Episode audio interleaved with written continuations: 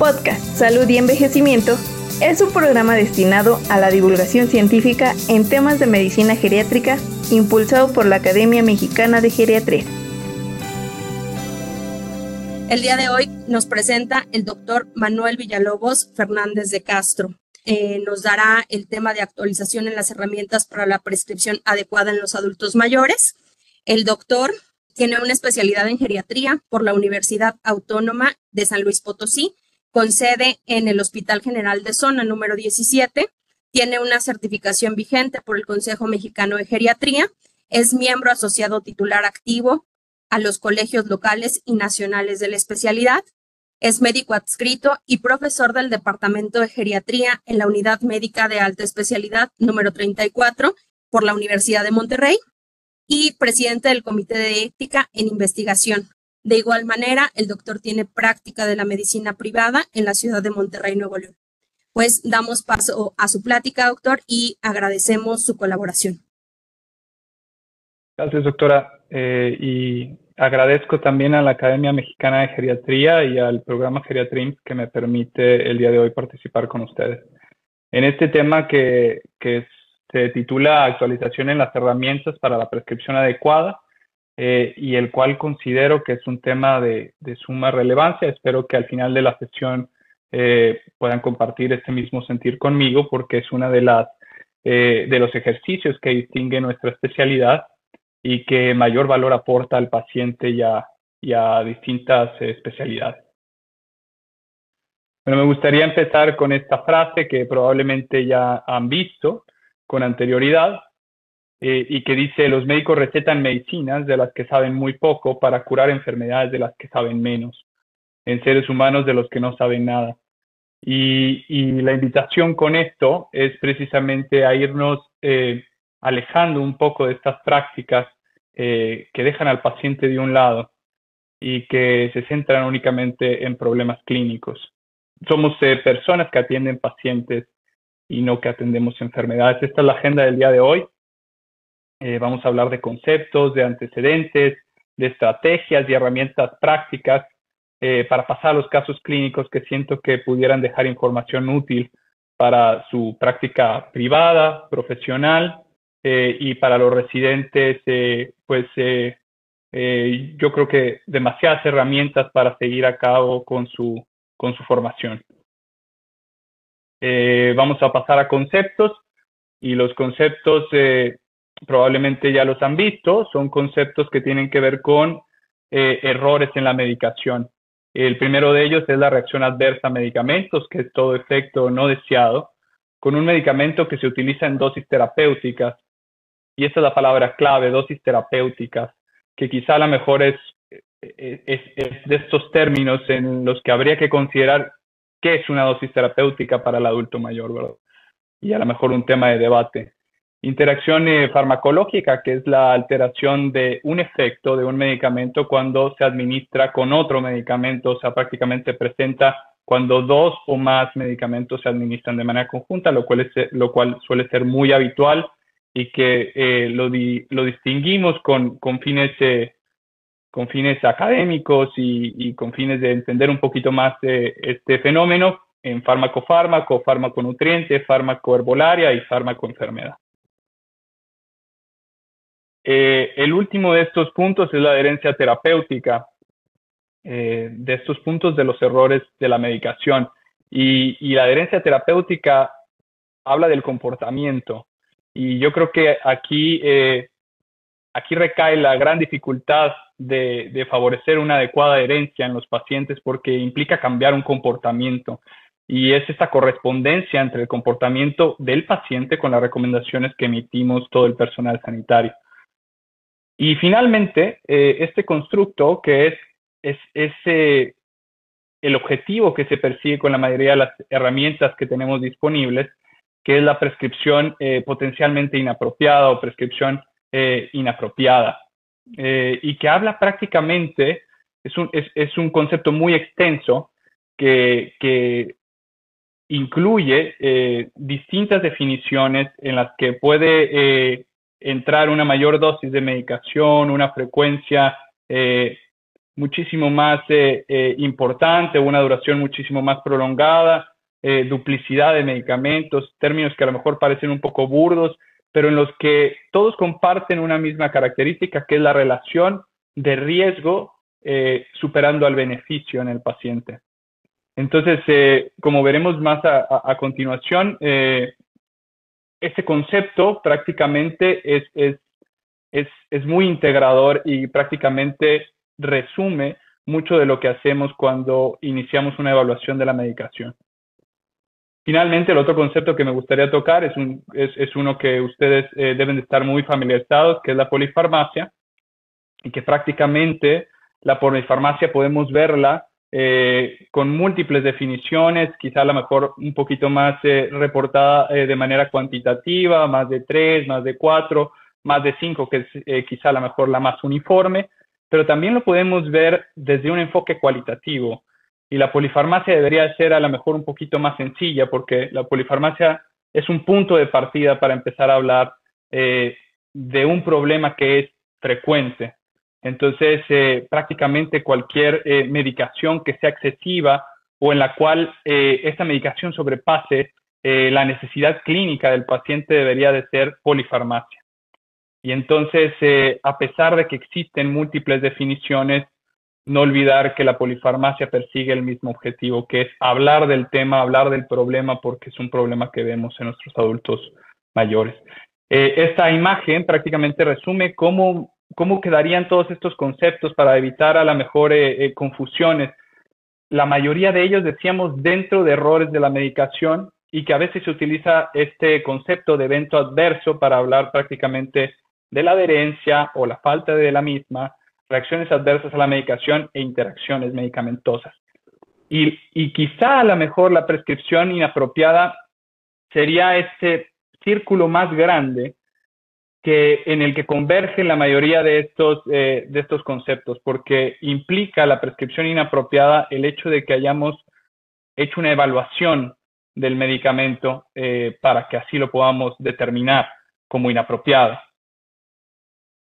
Dentro de los antecedentes, pues eh, hablando exclusivamente de la polifarmacia, eh, sobra decir que es una, es una condición frecuente en el adulto mayor.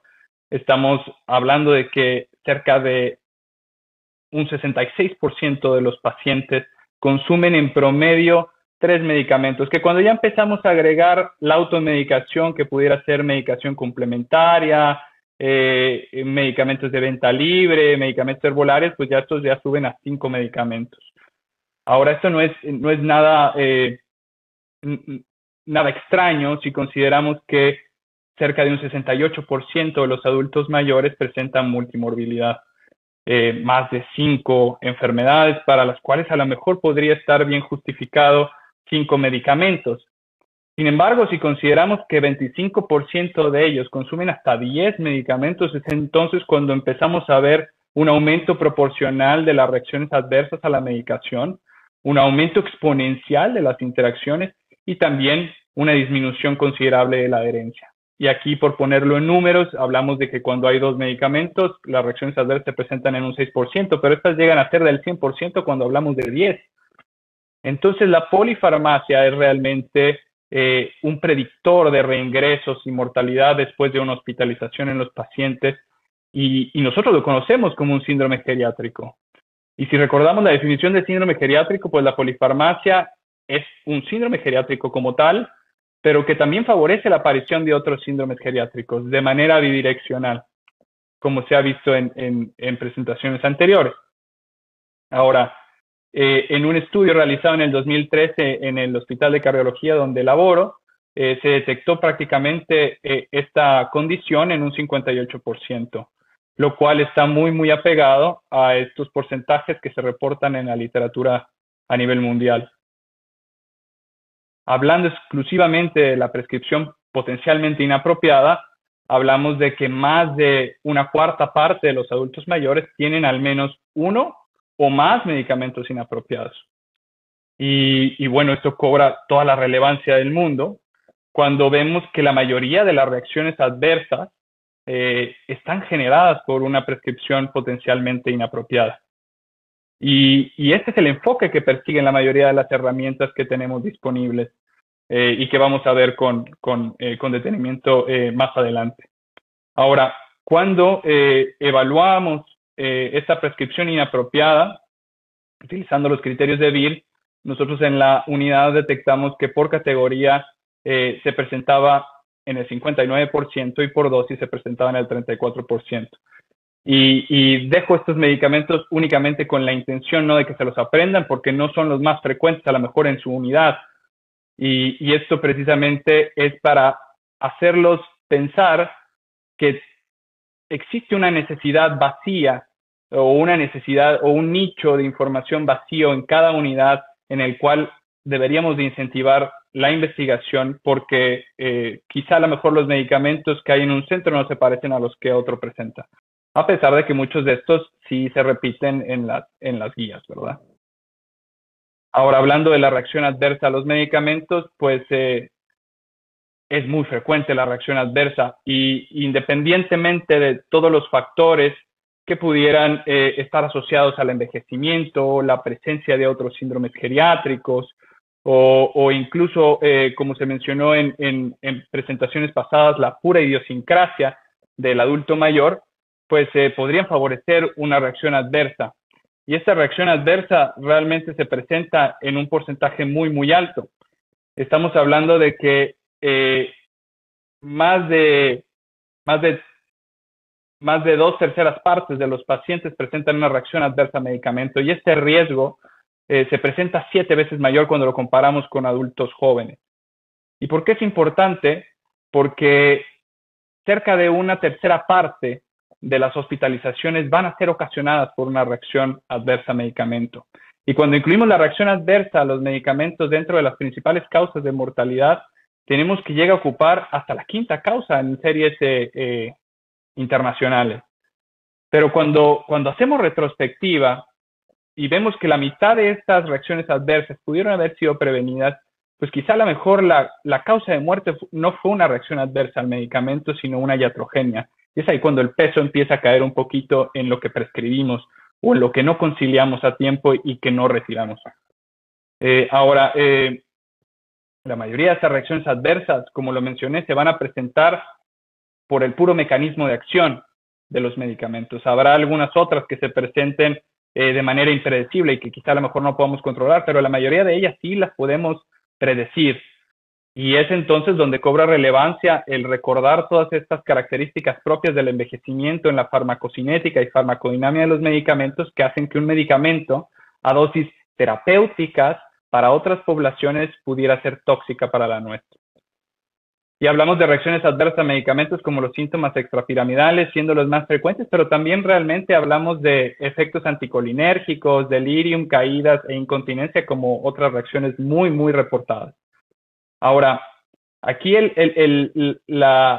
lo más importante es de que es necesaria su sospecha. O sea, si no se sospecha las reacciones adversas a los medicamentos, es muy difícil que las detectemos a tiempo. Y precisamente esta falta de sospecha favorece el hecho de que se prescriba otro medicamento, y esto en geriatría lo conocemos como una prescripción en cascada. Eh, en, la unidad eh, se detectó precisamente una reacción adversa en el 18%. Y esto se los quise poner porque ustedes van a decir, acaba de mencionar que es muy, muy frecuente, el 18% no suele ser pues algo tan, tan relevante.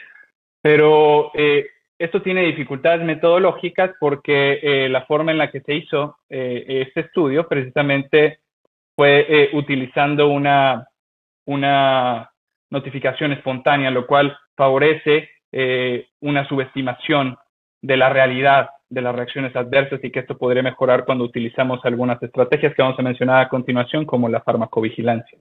Entonces, eh, en, presentaciones pasadas se hablaba, si ustedes tenían un paciente con algunas características, lo cual me pareció muy, muy didáctico, y prácticamente es lo que se resume en esta tabla de factores de riesgo.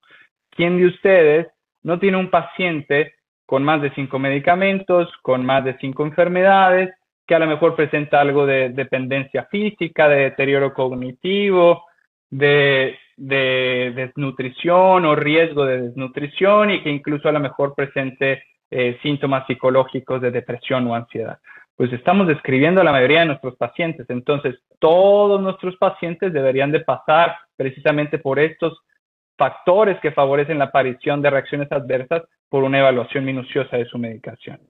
Y las reacciones adversas pueden presentarse como enfermedades o como síntomas o como síndromes geriátricos, y esta es la forma en la que se manifiestan algunas de ellas. Aquí, por poner un ejemplo de las reacciones más comunes, tenemos prácticamente eh, el estreñimiento que pueden ocasionar el uso de algunos anticolinérgicos, igual que los opiáceos y los antipsicóticos que podrían ocasionar la mejor eh, en los pacientes, acaticia, pero que la forma a la mejor en la que se presenta el síndrome geriátrico es delirium. Entonces, eh, abordar las reacciones adversas implica no nada más considerar los síndromes geriátricos, sino también los síntomas y las entidades. Todo debe ser una reacción adversa hasta que no se demuestre lo contrario. Ahora, estos son algunos ejemplos de las prescripciones en cascada más habituales y tenemos, por ejemplo, el uso de un antipsicótico que favorece precisamente estos movimientos anormales para los cuales se toma la decisión de iniciar un antiparkinsoniano. Otro ejemplo muy frecuente, el uso de AINES, que favorece el incremento de la presión arterial y para el cual indicamos un antihipertensivo. Y si ese antihipertensivo es un diurético tiacídico, pues entonces a lo mejor tendremos en los paraclínicos hiperuricemia para las cuales podríamos recetar un antigotoso. Y así podríamos seguir. Ahora, sospecha. Sospecha es lo que hay que tener para evitar las reacciones adversas. Y para eso sirven la mayoría de las, de las, de las herramientas que vamos a mencionar a continuación, para evaluar esas prescripciones inapropiadas y evitar esas reacciones adversas que sabemos que pueden ocurrir. Ahora, las interacciones, pues bueno, prácticamente el 50% de todas las prescripciones van a tener una interacción fármaco-fármaco y 33% van a tener una interacción fármaco-nutriente. Estamos hablando de que casi, casi toda la polifarmacia tiene interacciones. Entonces, ¿cuál es la relevancia de, evaluar las interacciones y casi toda la polifarmacia que tengamos va a tenerlas? pues encontrar las interacciones más significativas, porque el hecho de tener una interacción medicamentosa no significa que esta va a trascender en algo clínico. Sin embargo, es importante saber que esto es el gran problema cuando hablamos de que hay un aumento exponencial y no proporcional, sino quiere decir que casi todos los pacientes eh, que nosotros vemos van a tener al menos una interacción medicamentosa.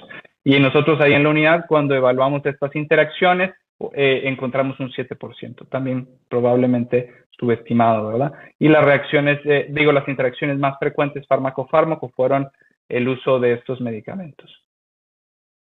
Ahora, dentro de las interacciones eh, fármaco-fármaco más frecuente, pues encontramos el uso de litio con diuréticos, que aumenta la, que altera la excreción y favorece los efectos de toxicidad, o como pudiera ser el uso de warfarina con algunos antiagregantes que podría eh, favorecer eh, el desplazamiento de algunas de las proteínas y aumentar el riesgo de sangrado.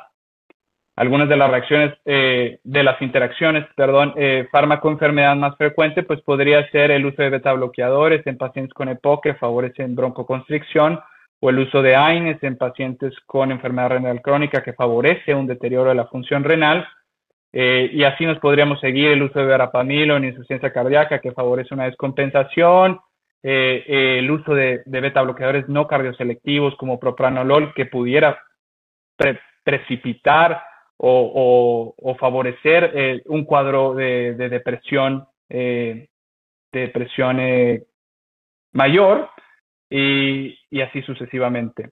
Y eso sin contar las interacciones que ocurren cuando se utiliza un fármaco y que parte de este se encuentra con, una, con una, un remedio medicinal o algún medicamento que esté tomando el paciente eh, de manera natural, como les gusta decirlo.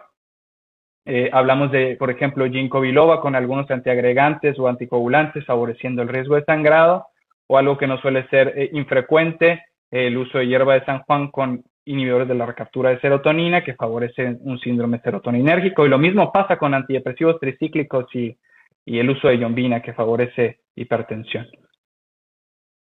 Entonces, así es como hay que transmitir la información a los pacientes cuando nos dicen que utilizan un medicamento herbolaria.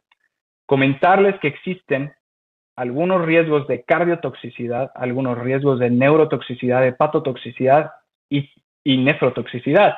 Porque si se lo decimos así, lo más probable es de que el medicamento natural pues no sea a lo mejor tan inocuo como se pensaba en un inicio. Ahora, hablando de la adherencia, pues eh, este es un tema muy, muy importante, eh, eh, igual de relevante precisamente cuando hacemos una, una prescripción apropiada, porque cerca de la mitad de los pacientes se van a adherir a un tratamiento de nuestros adultos mayores. Ahora, de los que se adhieren al tratamiento, estamos hablando de que el 90% va a reducir la dosis que nosotros le indiquemos.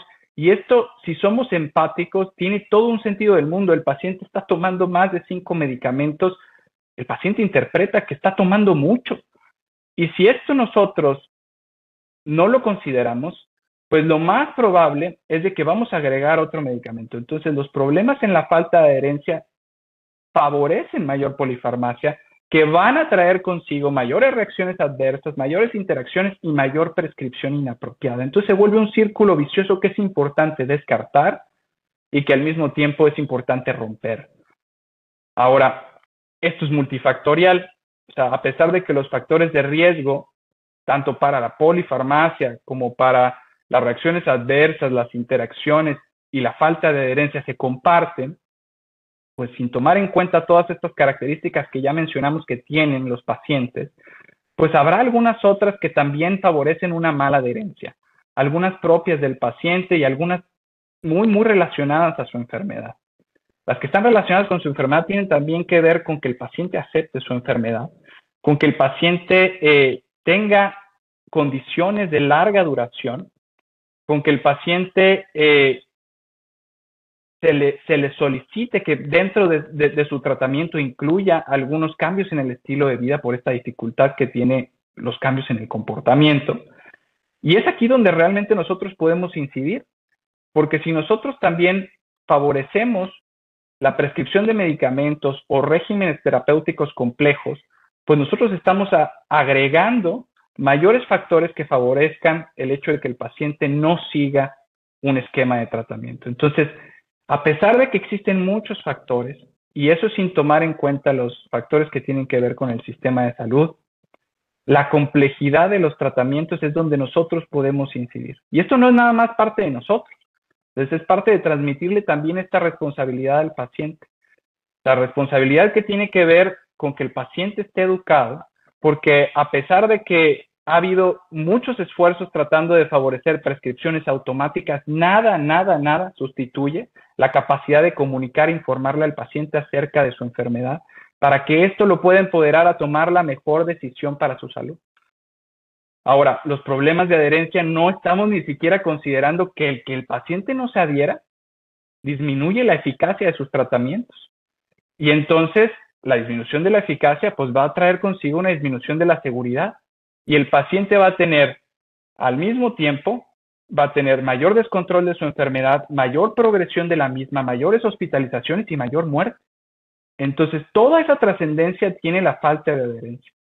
Ahora, dicen que eh, evitar una reacción adversa incrementa la adherencia y esto tiene todo el sentido del mundo. Si el paciente entiende y confía en nosotros y de cierta forma nosotros somos capaces de transmitirle esa confianza de darle esa continuidad a su tratamiento, podemos hacer que el paciente refuerce muchas de las cosas que debería de seguir haciendo y que entonces hagan que el paciente no se complique. Los medicamentos no funcionan si no se toman según lo prescrito y esto suena obvio, pero a veces pasa desapercibido. Entonces aquí tenemos esta tabla que prácticamente nos engloba las consecuencias que tiene una mala adherencia y las causas probables. Esta frase es, producto de un decálogo que, emite la Universidad de Emory en Atlanta y que habla de los grandes síndromes geriátricos, los Big Ten, y hablan de todas estas condiciones eh, entre las cuales aparece la polifarmacia. Y es que la polifarmacia tiene que, tiene que tener un nombre como iatrogenia para que realmente le demos la relevancia que tiene. Y si sabemos que esta iatrogenia es frecuente y que puede prevenirse, entonces debe ser precisamente una de las cosas que nos inciten a, interesarnos en este tema. Ahora vamos a pasar a las estrategias que, con las que contamos. Ya hablábamos eh, brevemente anteriormente de la farmacovigilancia. La farmacovigilancia es realmente una actividad de la salud pública, pero, eh, pero nosotros la vemos y cada vez la vemos un poco más en los hospitales porque el tener una prescripción inapropiada que genere una reacción adversa eh, peligrosa o grave, pues es un mal indicador de salud. Y entonces a lo mejor algunos de nosotros hemos visto que estos programas se, se, instalan en, en, nuestras instituciones. Ahora estamos hablando de que si nosotros aplicamos una, una farmacovigilancia eh, retrospectiva, o sea, por notificación espontánea, realmente las sospechas de reacciones adversas a medicamentos son muy pocas, como lo veíamos en el estudio que mencionamos. Cuando utilizamos programas computarizados, prospectivos, que toman en cuenta palabras clave y que al mismo tiempo están enlazados con el expediente electrónico y con los laboratorios, pues entonces es cuando vemos que los programas de, eh, de este tipo eh, realmente causan un impacto. A lo mejor con lo que estamos más familiarizados es con la herramienta de conciliación medicamentosa y esta precisamente eh, consiste en, identificar estos errores que suceden en la medicación antes y después de que el paciente cambie de, de, un, eh, de un, departamento a otro. Eh, y esto tiene muchas causas porque hay diferencias en los tratamientos, porque habíamos dicho que uno de, de, los factores de riesgo para tener eh, precisamente polifarmacia es el que haya múltiples médicos tratantes. Y bueno, pues esto también afecta precisamente las transiciones asistenciales, además de la falta de registros que pudiera favorecerlo. Y es que los errores en la transición asistencial son frecuentes. ¿eh? Y prácticamente, eh, ¿en qué consiste la conciliación? Bueno, consiste en un listado completo de los medicamentos, incluyendo todos estos medicamentos autorrecetados por el paciente y que vendrá, tendrán con su nombre, con su dosis, con su duración, con su frecuencia y con su indicación. Y es prácticamente algo de lo que hacemos nosotros cuando, eh, cuando estamos en el hospital, una conciliación medicamentosa para ver cuál de estos medicamentos tiene que seguir. Ahora, la falta de conciliación está demostrado que afecta la efectividad, obviamente, y la seguridad y que favorece la falta de adherencia al tratamiento cuando el paciente hace una transición del hospital a su casa. Entonces es importante hacer esta conciliación porque cuando se utiliza y sobre todo cuando está demostrado que tiene beneficios es cuando se realizan las primeras horas para detectar precisamente estas reacciones adversas y poder disminuir eh, la, probabilidad de que se presente. En este estudio, eh, lo que se evaluó fue el apego a la guía de práctica clínica que nosotros eh, conocemos como la 55812, que tiene que ver con la estrategia de prescripción razonada. Y cuando se aplicó en, en, personal que no conocía esta guía de práctica clínica, pues el apego aumentó del 0 al 38% y esto permitió un ahorro acumulado en cuatro meses de esta cantidad que representaba el 20%. Esto, esto es significativo porque la falta de conciliación pues favorece también mayores costes hospitalarios. Ahora, otra estrategia es la jerarquía de evaluación y este es precisamente un, eh, propuesto de la Universidad de San John en, en Nueva York que, que, toma estos cuatro principios que tienen que ver con la indicación, la dosis, el monitoreo y la propiedad. Y se, y se, se realiza a manera de pasos porque esa debería ser la jerarquía en la que se fuera evaluando cada medicamento. Si un medicamento no tiene indicación, no hay que seguir adelante en la jerarquía de evaluación, ese medicamento no tiene que estar indicado. Ahora, si el medicamento sí tiene una indicación, bueno, entonces habrá que ver la dosis está adecuada para su edad, está adecuada para la función hepática, renal, para la funcionalidad, para las expectativas de vida y quizá a lo mejor aquí es donde hay que empezar a incluir mayores desenlaces geriátricos y algunas guías ya lo empiezan a hacer al incluir, por ejemplo, a la fragilidad. En el tercer paso responde si existe una contraindicación o existe una interacción que favorezca el hecho de no seguirlo adelante, o sea, razones para no iniciarlo. Y si existe a lo mejor una forma en la que nosotros podamos medir si hay una eficacia o si hay reacciones de toxicidad, ya sea por niveles séricos o por presencia de síntomas de intolerancia. El cuarto paso tiene que ver con la propiedad y se trata de hacer un análisis si hay realmente eh, alguna mejor opción o si se trata, según la evidencia, de la mejor alternativa para el paciente. Ahora, eso tiene que ver con la evidencia, con la eficacia demostrada en estudios randomizados, pero ¿lo tomará el paciente? Y esto tiene que ver con la efectividad y tiene más que ver con los estudios del mundo real. Entonces, eh, prácticamente esta jerarquía la vamos a ver también a través de una herramienta que se llama STEPS y ahorita lo vamos a ver a manera de caso clínico. Ahora hay que considerar también la presentación, el costo, la, eh, la dosis, la frecuencia y la duración, que son también otras de las cosas que hay que incluir en esta evaluación. Otras de las estrategias es la decisión compartida y esta eh, prácticamente lo que nos dice es de que hay que tratar en medida de lo posible de que eh, se tomen en cuenta las preferencias del paciente, como se hace, por ejemplo, en la atención centrada en el paciente y que nosotros vemos eh, cuando ordenamos los objetivos utilizando el algoritmo SMART. la estrategia de, educativa, que, esta se vuelve muchísimo más relevante en pacientes eh, que tienen cuidadores, pero también cuando es el puro paciente, eh, el uso, el uso de, de, de, conocimiento práctico, imágenes, tablas, horarios, recordatorios, se vuelve muy, muy importante para favorecer una adecuada herencia y que el paciente comprenda cuál es su, su plan de cuidado. La atención interdisciplinaria, que es a lo que buscamos aspirar en, en, en, una colaboración hospitalaria, que todo el equipo de, de, tratamiento del paciente esté enfocado con el único objetivo de mejorar la salud y las preferencias del paciente. Y que esto se vuelve eh, eh, el pilar en unidades de cuidados de agudos. Y otra de las herramientas que, eh, que conocemos es, es, la de prescripción, que es todo un arte y que es todo un tema eh, por separado, pero que tiene que hacerse de manera complementaria con la evaluación de la prescripción inapropiada y para la cual existen muchas herramientas que ustedes conocen, como el de prescribing.org, el TRIM y, entre otros. Estas serían las reglas de prescripción eh, que prácticamente estaban hechas de manera inicial a manera de decálogo, pero conforme ha pasado el tiempo se han ido agregando algunos, eh, algunas otras recomendaciones y que todo parte de, de este principio de no maleficencia eh, que forma parte de la deontología médica, ¿verdad? Y aquí eh, destaco eh, nuevamente el punto 4, simplificar el régimen terapéutico, buscar en medida de lo posible reducir el número de medicamentos, utilizar mejores presentaciones, eh, favorecer una posología más más eh, sencilla para los pacientes, esto tiene una gran, un gran impacto en, en, en, que el paciente siga un tratamiento.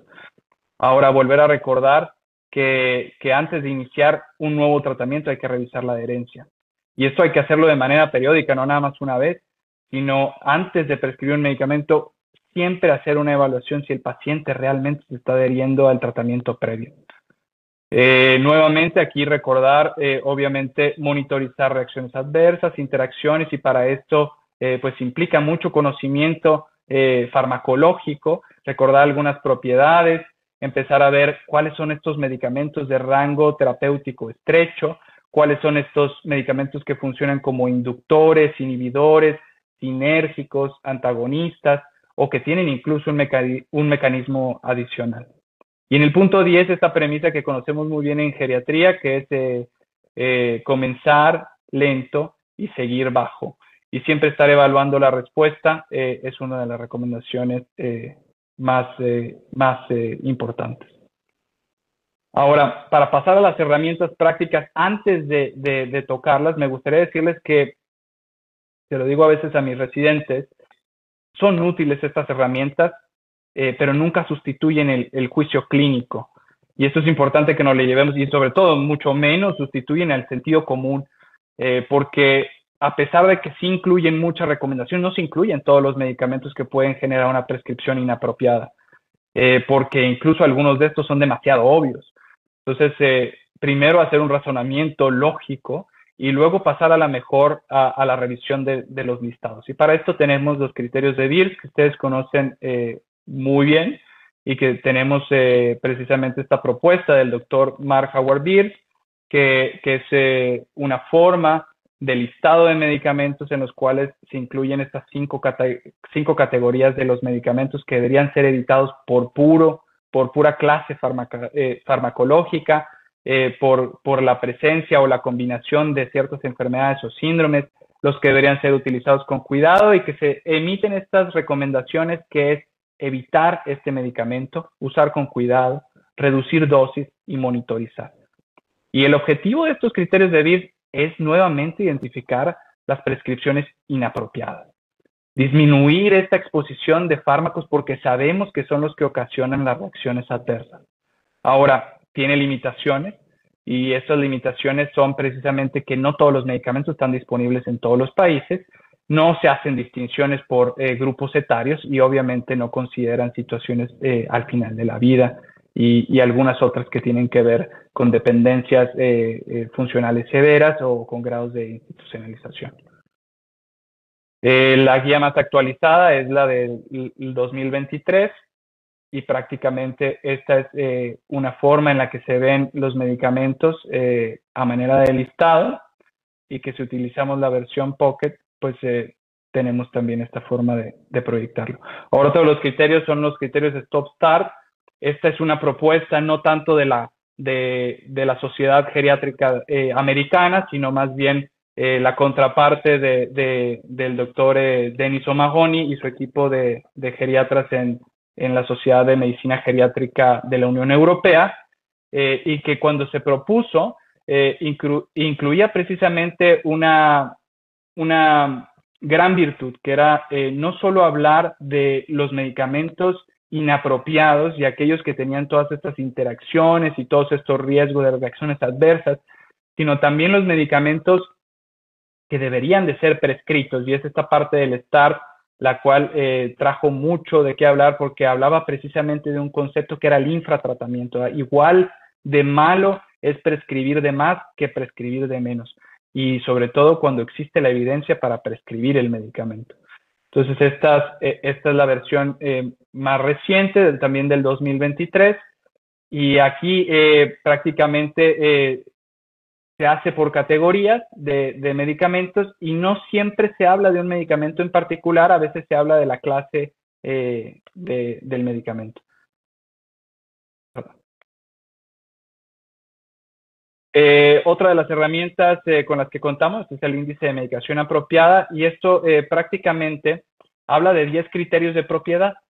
Entonces, todos estos criterios de indicación, efectividad, dosis, duración, dirección, practicidad, interacción, duplicidad y eficacia tienen que estar de manera adecuada en un paciente para que se hable de una prescripción apropiada. Si alguno de estos no es adecuado, entonces el índice prácticamente nos indica que hay que evaluar si ese medicamento tiene que ser continuado. ¿Ok? El objetivo precisamente vuelve a ser el mismo, identificar la prescripción inapropiada, pero con un peso relativo para cada atributo.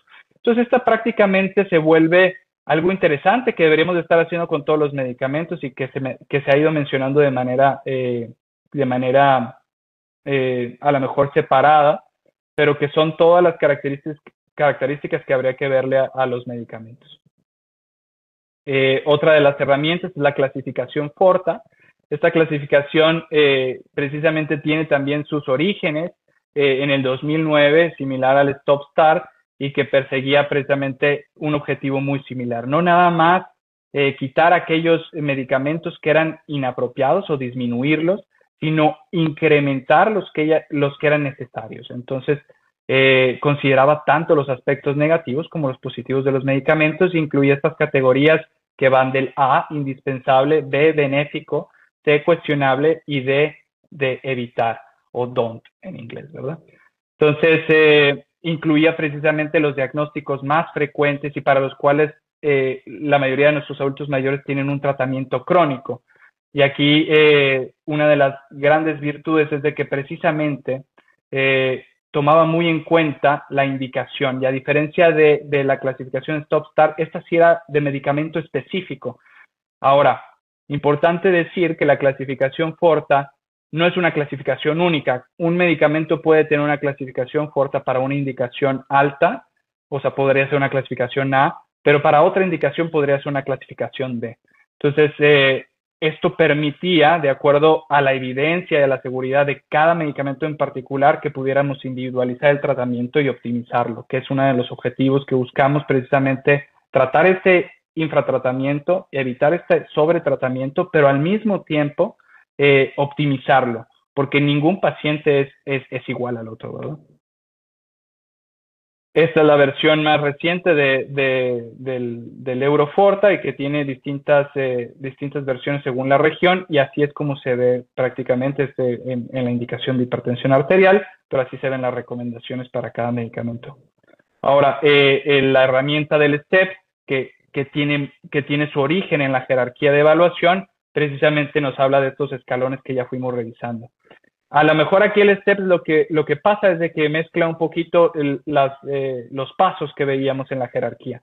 Y hablamos de seguridad cuando existe una indicación y dosis, que eran los primeros, eh, los primeros dos pasos. En el segundo escalón hablamos de si existe una contraindicación, eh, si es bien tolerado o si se necesitan algunos paraclínicos para su seguimiento, que hablaba del monitoreo, este sí es muy similar. El tercer escalón es si es la mejor opción, que esta sería realmente la de propiedad que es eh, eh, en, la jerarquía, y que nos habla si es la mejor opción según la evidencia. Si estamos realmente manejando la multimorbilidad de manera eh, global y si existe un claro beneficio sobre el riesgo, que esto es algo que queda muy, muy especificado en la, en la clasificación FORTA. Ahora, el cuarto escalón es precisamente un añadido a la jerarquía de evaluación que habla precisamente de esto, que les decía que es igual de relevante. hablar del costo y la practicidad existen alternativas más económicas y esto también se mencionaba en el índice de MAI. Existen recomendaciones más económicas, el paciente lo va a tomar y es lo que hablábamos ahorita.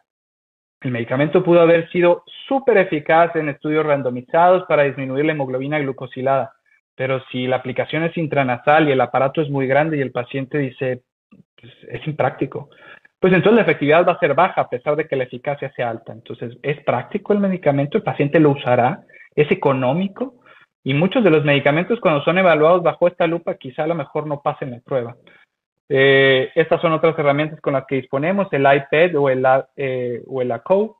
Eh, y para pasar precisamente a las herramientas disponibles en adherencia, pues mencionar que lo ideal sería pues hablar de, de, de mediciones objetivas, ¿verdad? Obviamente las mediciones directas, niveles estéricos, estar hablando de, metabolitos, pues sería la, mejor forma de evaluar la adherencia de nuestros pacientes. Pero esto es impráctico en, en, nuestro quehacer diario. O sea, realmente la mayoría de las formas en las que evaluamos es de manera subjetiva. Entonces, eh, existen para eso cuestionarios como es, por ejemplo, el cuestionario de Morisky Green o, eh, o el cuestionario de Heinz que permiten precisamente eh, una aproximación. Y la intención precisamente es, eh, pues, favorecer el hecho de, de, de, no agregar un medicamento previo a la evaluación de la adherencia. También podemos hacer algunas otras, ¿verdad? La asistencia a citas, podemos a lo mejor hacer un conteo de pastillas, podemos medir la tasa de éxito, de intolerancia, y estas son otras formas. Les presento estos dos porque son muy sencillos. Este es el cuestionario de Morisky de cuatro ítems, que lo que hace es precisamente estas preguntas. Y todas deben de ser contestadas de la siguiente manera, porque si no, la presencia de una respuesta que no coincida no es adecuada y entonces la adherencia podría ser eh, mala. ¿Ok? Entonces, es buena adherencia si no se le olvida la medicación eh, alguna vez. Es eh, buena adherencia si se toma todos los medicamentos a las horas indicadas. Es buena adherencia cuando se encuentra eh, que cuando se encuentra bien el paciente no deja de tomar los medicamentos y es buena adherencia cuando no deja de tomar la medicación sintiéndose bien. Ahora, cuando aplicamos el cuestionario de Heinz-Hackett, pues lo que hacemos es hacer una pregunta provocativa y le hacemos precisamente esta pregunta que dice, ¿tiene usted dificultad de tomar algunos suyos considerando que la mayoría de la gente tiene dificultad para tomar sus medicamentos? Y si nos contesta que sí, entonces, prácticamente este paciente hay que preguntarle en un tiempo que nosotros podemos determinar y a veces esto varía dependiendo de las revisiones, seis meses eh, o a lo mejor en el último mes, cuánto es los días en los que eh, en los que se ha tomado bien el medicamento y sacamos un porcentaje al cual consideramos buena adherencia cuando se encuentra entre 80 y el 110%. Y esto es porque algunos pacientes toman incluso el tratamiento tan bien que lo toman de más que esto podría ser también un, un, problema cuando se habla de sobretratamiento, ¿verdad? En este caso por, por una sobreprescripción, digo, que no es tampoco infrecuente. Y esta es eh, la última frase antes de pasar a los, a los casos clínicos y quisiera que se llevaran precisamente esta reflexión, porque los médicos comunes tratan enfermedades, porque prescribir es muy fácil, Prácticamente se necesita un recetario y una pluma. Los buenos médicos tratan pacientes porque razonar es un poquito más complejo y hacer este, este tipo de ejercicios lleva tiempo. Y ahora los mejores, los mejores médicos tratan comunidades porque prevenir y promover buenos hábitos de salud es, es todo un arte. Entonces, los invito a, a hacer de este tipo de médicos y precisamente a no olvidar, a no olvidar la importancia y la trascendencia que tiene lo que hacemos. Bueno, pues eh, veo que el tiempo se nos ha ido. Ha sido Sí. un tema bastante, bastante interesante. Hay mucho que hablar acerca de ello. Prácticamente todos nosotros nos enfrentamos día a día a la polifarmacia en todos los pacientes. Y pues eh, daríamos terminada la charla del día de hoy. No olviden que eh, pueden revisar esta eh, plática a través de la plataforma de YouTube. Que tengan todos una excelente noche. Muchas gracias, que doctora. descansen. Y pues mucho, muy, muy agradecido por la invitación y por, y por las felicitaciones. Gracias. Podcast Salud y Envejecimiento es un programa destinado a la divulgación científica en temas de medicina geriátrica impulsado por la Academia Mexicana de Geriatría.